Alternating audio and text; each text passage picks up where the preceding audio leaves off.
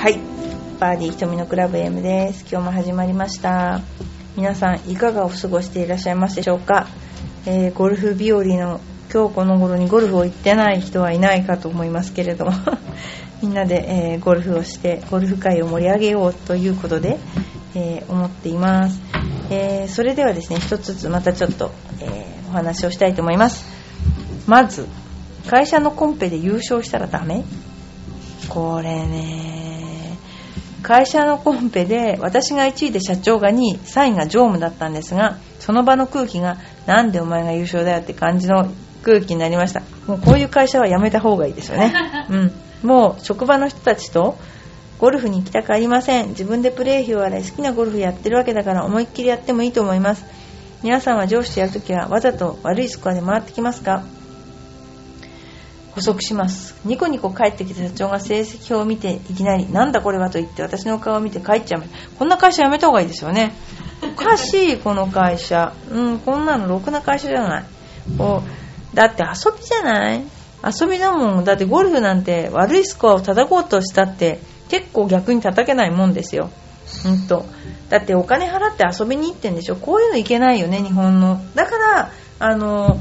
なんていうの？昔はよく上司とゴルフとか行ったもんですよ。であの休みもあの日曜なんかも絶対会社で縛られてあの結構あの奥さんが寂しい思いした人もいっぱいいると思うのね。だけどもこういう雰囲気良くないですね。全然 OK です。会社が悪いですねこれ。もうでもこういう会社多いのかな。そんなこんな会社は絶対潰れると思います。次。まあねあの次はですねゴルフ場までのドライブを楽しむ方法は普通自動車を運転しないのでゴルフ場までの往復が苦手。これいますよね。本当にねゴルフ場まで遠い。何か楽しめる方法があったら教えてください。ゴルフ場へ向かう間一緒に行く人にもよりますが大体ゴルフの話題で終始して話題がなくなるとドライバー以外は寝てしまいますよね。それはないと思います私は。これはいけない。また会社仲間や接待の場合のは仕事の話だったりドライバーとしては結構悲しい状況で運転しなければならない。でもやっぱ寝ちゃいけないでしょこれ行くのに。ゴルフ場まではドライブと自分自身で割り切ってしまいドライブ中にも心地よい音楽を聴くようにしてはいかがか。そうですね。うーん。だからこうなんだろうな。今の人たちって寝るんだなこうやって。私たちの時はやっぱり運転してる人がいると寝てはいけないっていう発想があったんだけどやっぱ寝ちゃうんだな。こういうことは。でもやっぱり運転してる人が大変ですからね。あの私はあんまり寝ないであげた方がいいんじゃないかなと思います。まあ上司の場合はね別かもしれないけど運転って本当大変ですよね。次ゴルフ女子です。ゴルフを始めて丸2年になります。ショットはなんとかなる。うーん。アプローチが苦手で特に10ヤード前後の距離になるとどうしてもトップしてしまったりコロコロ転がっていったりうまくいきません。かっこ泣いている。何を意識して練習すればいいのでしょうか。教えてください。うーん。ゴルフを始めて丸2年でショットがなんとかなるっていうのはすごいと思うんですよね。でアプローチが苦手で特に10ヤード前後の距離がトップしてしまう。それはやっぱりね順番として今ちょうどそれがうまくなる段階なのかなと思います、えー、やっぱり10ヤード前後の距離っていうのは優しそうに見えてすごい難しいんですよね。だからあの私はどうやって練習するかさみんなしていただいているかというと5ヤードぐらいのところにボールを置いてそのボールに当てる練習をしています。でそれはノーバウンドキャリーで当てる練習をしています。それはねあの的が小さいとあのなて言うんでしょうね。的が小さいと緊張感も高くなるんですね。で的が大きいと例えばフラフープに入れましょうとか言うとリラックスすることは覚えるんだけど実際そんなちっちゃいショットをリラックスして打てるっていう人の方が少ないんですよね。だからあのできればその小さい目標に対してプレッシャーをかけて打つような練習をした方がいいと思います。で10ヤードだったら5ヤード飛べばもう十分ですよね。だからまず私は5ヤードのショットをすごくあの一生懸命練習させます。でインパクトを絶対緩めないこと。小さいショットだからあのインパクトを緩めるとかえって飛んでしまったりグリップの握り方が非常に緩すぎちゃったりするとかえってクラブが走っちゃったりしますので打ち終わったらしっかりヘッドをグッとグリップをしてヘッドをあの止めてあげる練習をしましょう。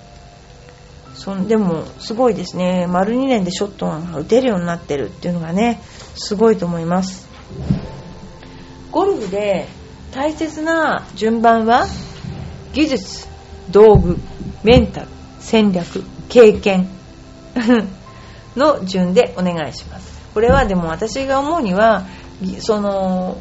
その人の、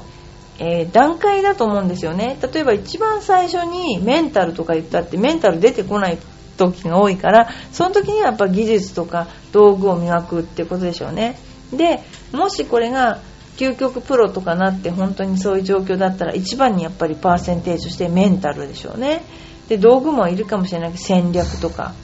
そういったものが上に来ると思います。だからあの初心者の場合は道具技術ですよね。であとは経験を積んで戦略ができてメンタルで管理するっていう感じかな。次ですね、えー、ゴルフというスポーツはよくメンタルが大事と言いますけれども技術とメンタルの割合というのはどのぐらいだと思いますか？これはですねやっぱり初心者の場合はあのメンタルっていうのは少ないと思うんですよ。あの、まあ、あるとは思いますけどあの究極あのすごくうまいマスターズに出るような人いますよね。そういう人はやっぱりメンタルですよね。メンタルに大きな比重がかかって技術がほとんどできるんだったらもうメンタルをもう鍛えるしかないぞっていうねそういう状況になってきますよね。だからまずはそのメンタルね。あのは大事と言いますけれどもそのうまい度合いによって違うということですね。でねそのメンタルというトピックスについてねあの女子プロゴルフ協会でこの間来たティーチングでしてくれたジョー・ティールさんはねどういうことを言ってるかっていうと全ての思考は我々が感じる感情と直接つながっています。同時に思考が引き金となることなしに感情が起こることもありません。心と体の関係というものは全ての瞬間において思考と感情とが密接に関わり合っているのです。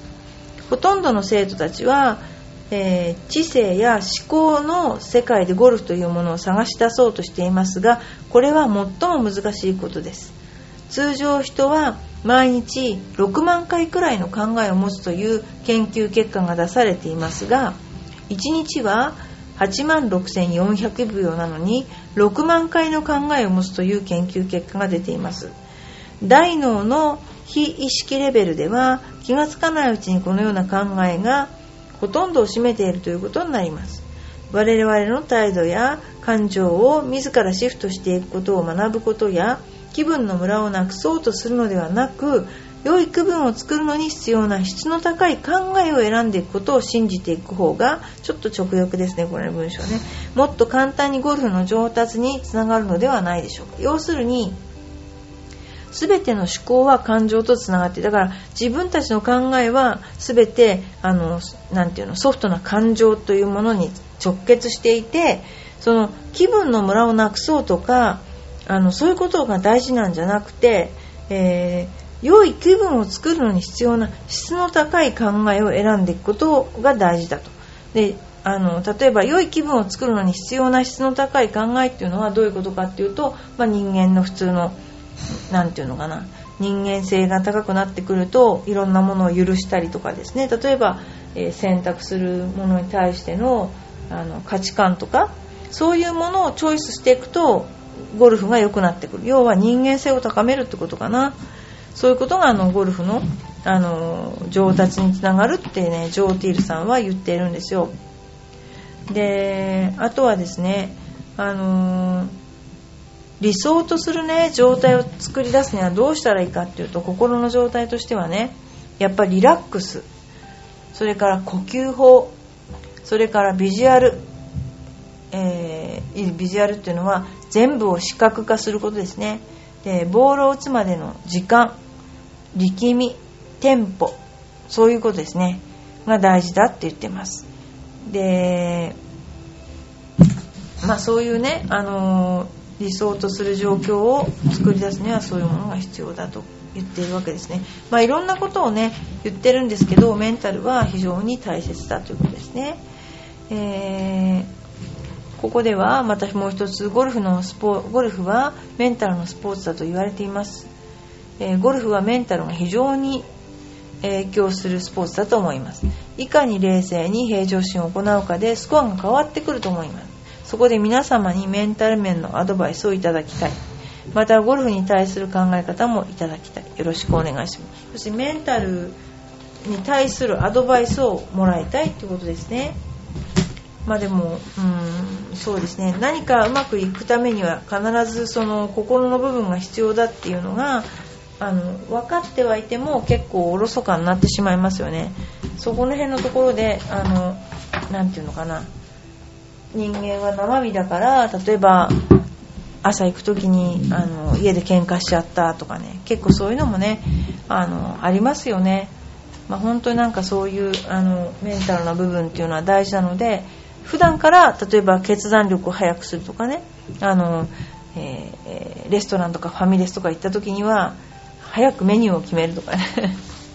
要するにね早くできるってことは存在だっていうこと大雑把っていうことだけじゃなくて結局結果的にここからここまでの時間でどういう配分で何をやったらいいかって先が読めないとそこをそういうふうに早くできないんですよね。で一番いけないパターンは1つずつを丁寧にやるんだけど1つずつを例えば10時間以内にやらなきゃいけないって言ったら10時間で配分しなきゃいけないのに1つ1つを完全にやっていくとしますよね。そうするとそれが10時間で終わらないで12時間になっちゃったりして2時間はみ出したりしますよね。でも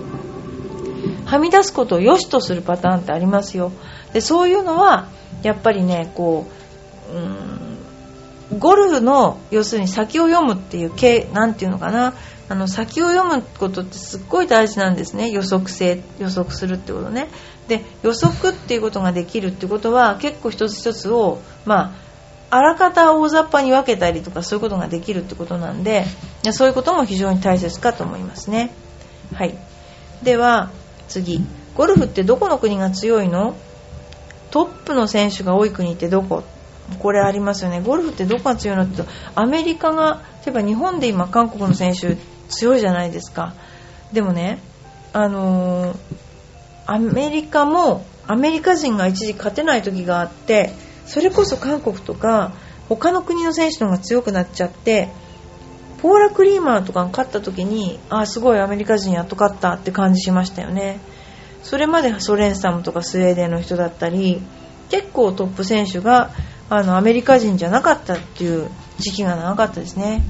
で、まあ、アメリカが最今は最強で次にイギリス。で次に諸,、えー、諸外国欧州諸国が続いて日本は韓国よりも下だということですね。だからあのー、どこの国が強いかって言ったらやっぱり今はやっぱアメリカなんでしょうね。ということですね。それでは、まあ、全然関係ないけどちょっとゴルフ場の会員権についてねあの前もお話ししましたけどなんかゴルフ場の会員権と経営の関係性について教えてください。あの大体ゴルフ場を作る時って会員権売りますよね。予託金とかいうのが昔あって。で結局それ会員権集めたお金でゴルフ場を作っちゃうわけですよね。あと運営資金なんて大したことないのであのそれが予託金という名目になっちゃうんですよね。まあでもあの今ね北海道のゴルフ場がバンバン潰れてるんですよね。でもう原野になってたりあとは例えば牧場になってたりしてるって話を聞くと非常にまあ寂しいというかあの北海道って言ったらもう本当にすごいゴルフのねする人が集まってたけど今じゃどういう人がこれからゴルフをするのかなって考えるとまあ子供たちはもちろん多分このまま1回ゴルフを知ればあの非常にね楽しいと思ってやってくれると思うんだけども本当ゴルフ人口ということからするとめちゃくちゃ減ってるんですよね。だからその辺のところをどうしたらもっと興味を持ってもらえるかとかそういうのをですね私たちが考えていかないといけない問題かなと思いますね。はい。大体ですねゴルフの話ってもう話が尽きないんですけれども大体まああのこの頃はですねジョー・ティールさんとかまあいろいろねあのいずれさんなんかも面白いこと言ってこの間キャディーどこだっけなアメブロアメブロのところでですね、えー、キャディーをしてる時出会いましたけどね。まあでも皆さん本当にゴルフで生きてらっしゃる方は皆さん本当に一つ一つ理論があってあのこの間この頃 NHK で藤田君がですね藤田君と呼ぶのは後輩だからなんですけどもいろいろ面白い理論をあの展開してるようでお客さんからもこの間藤田がこういうこと言ってた藤田がこういうこと言ってたって散々言われるんだけどでもまあ面白い藤田ワールドという面白いあの感じでですねいいかなと思ってます。であとですね私のあの個人的なことを言うと12月の20、15日ぐらいからユカタン半島メキシコの、えー、チチェン・イチャとかあとメリダとかウシュマルとかあの辺行ってきます。なんでかというとマヤ歴が終わるからです。なんでここでマヤ歴が終わる話をしなきゃならないか。えー、22日かな？22日にあのニューサイクル新しいサイクルが始まるんですけどその時にマヤの長老のドン・パブロ・ペドロっていう人と一緒に、えー、セレモニーをやりに行ってきます。なんで私がそんなことに興味があるかというとですね昔から興味がものすごく大ありなんですけどもあの一度ユカタン半島は行ってみたかったんですけど今回ねあの行くことができることになりましてえー、ちょっと珍道中を繰り広げてこようかなと思ってます。でもまああのそのマヤの長老のドン・パブロ・ペドロっていう人は知る人は知っていると思うけどどあの奮発面っていう向こうではね言うんだけど、まあ、その人とほとんど会うことって厳しいんですけど今回はなんかその人その人と一緒に行動そのセレモニーの時に行動するというね非常にもうなんかありえない光栄をえー、いただいてるわけなんですけどね。なこの頃ちょっとあのいろいろそういうもともとそうなんですけどね。うちあの実家の父親の実家が仏壇屋だから結構ねそういういろんな目あの不思議な目に遭ってるもんですから だからあのそういうねあのスピリチュアルなちょっと、えー、ワークショップ行ってみたりあの変になったわけじゃないですよ。そういうの行ってみたりしているのでえー、まあ、興味のある方は面白いかな。マヤの旅行なんかもね帰ってきたらお話ししたいと思います。それではですね今日はバーディー瞳のクラブ M は今日は皆さんからちょっとお便りなかったので寂しかったので、えー、皆さん聞いてらっしゃる方は、えー、私に何かありましたら調和表の方にですねお便りを寄せていただくようにお願いいたします。あそうだ。この間あのよいこママさんからヨガやってますかとか言われてそのヨガの話なんだけどあのー、えーと、もう一回話すとですね SRF という Self-Realization Fellowship っていうとこの、えー、ヨガで、えー、先生はパラマハンサヨガナンダっていう人なんですけどもあのこれは本当にあの本当に本当に私としては素晴らしいなと思います。あの形とかそういうのじゃなくて瞑想のあの主にそういうなんていうかな瞑想とかあのそういうそうですね。どっちかというと簡単な体操で、やっていくヨガですね。ということです。はい。それではあの皆さん今日もどうもありがとうございました。